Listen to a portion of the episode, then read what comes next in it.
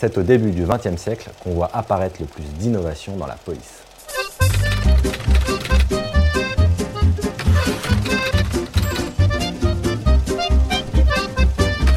Salut à toi, c'est Jérémy de Gang de Paris, bienvenue dans ce nouvel épisode. Aujourd'hui on va parler de la police parisienne à la belle époque. C'est parti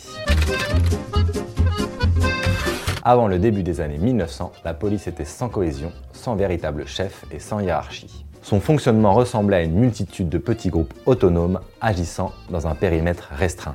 Alors que les auteurs des crimes sont mobiles et utilisent tous les progrès pour échapper à la justice, la police est longtemps restée confinée dans ses limites territoriales. Avant la grande réorganisation de la police, bon nombre d'agents parisiens étaient choisis pour leur stature d'athlète et leur force physique. Ils n'ont pas d'armes spécifiques et en cas de confrontation violente avec des manifestants, ils utilisent essentiellement leurs poings, qu'on appelle la machine à bosseler, leurs pieds avec la chaussure à clous et leur sabre baïonnette.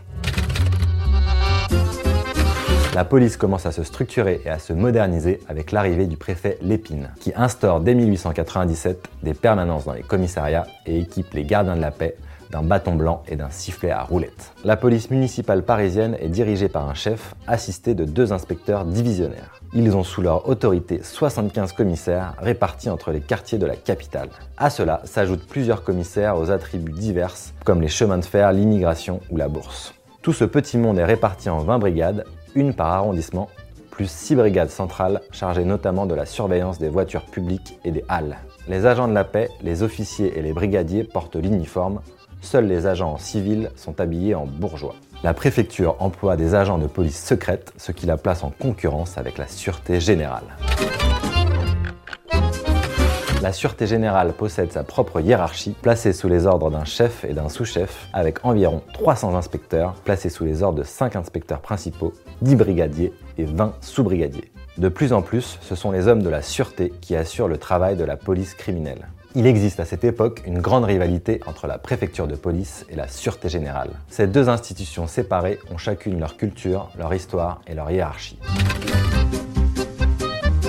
À cette époque, le mythique 36 quai des Orfèvres n'existe pas encore. L'hôtel du préfet de police se trouve rue de la Cité, juste à côté de la caserne des gardes républicains.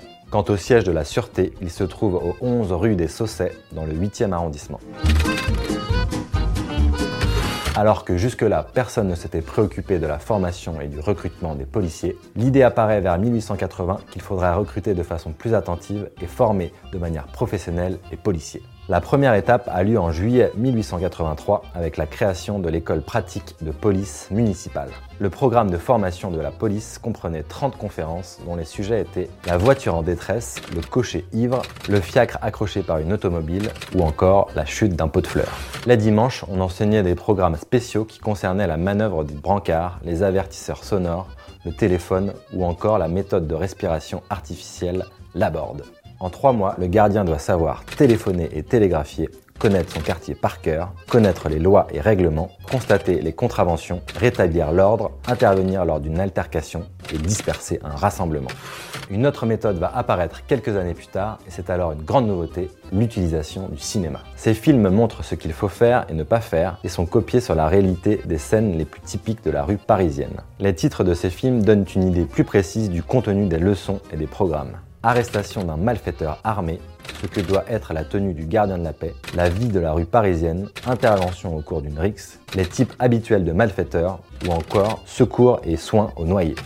C'est au début du XXe siècle qu'on voit apparaître le plus d'innovations dans la police. En 1902, tous les postes de police de Paris sont reliés par le téléphone pour mettre en échec les déplacements des malfaiteurs. On installe des bornes signal reliées aux postes de police pour permettre aux Parisiens de donner rapidement l'alerte en cas de besoin. On crée des brigades cyclistes pour patrouiller la nuit dans les arrondissements périphériques qu'on appellera les hirondelles ou les sergents à bécane on achète des canots à moteur pour la brigade fluviale qui lutte contre les bandes organisées de pillards avec lesquelles les agents se livraient jusqu'alors des courses d'aviron passionnantes sur la Seine.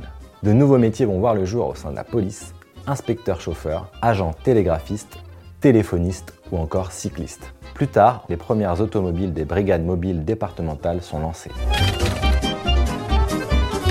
En 1907, des brigades mobiles vont être créées on les appellera les brigades du Tigre. Le Tigre était le surnom de Georges Clémenceau, chef du gouvernement de l'époque. Les mobilards, comme on les appelle, ont de nouvelles armes pour lutter contre les bandes de malfaiteurs. La dactyloscopie, c'est-à-dire la prise d'empreintes digitales, le pistolet automatique, l'anthropométrie, la savate, la mécanique automobile, la photographie signalétique et le signalement descriptif. Les brigades mobiles vont constituer la première force de police judiciaire moderne à l'échelle nationale. Si l'épisode t'a plu, tu peux noter ce podcast, ça m'encourage à continuer et à faire d'autres sujets. Pour plus d'articles et de contenus sur les apaches parisiens, rends-toi sur www.gangdeparis.com. À très bientôt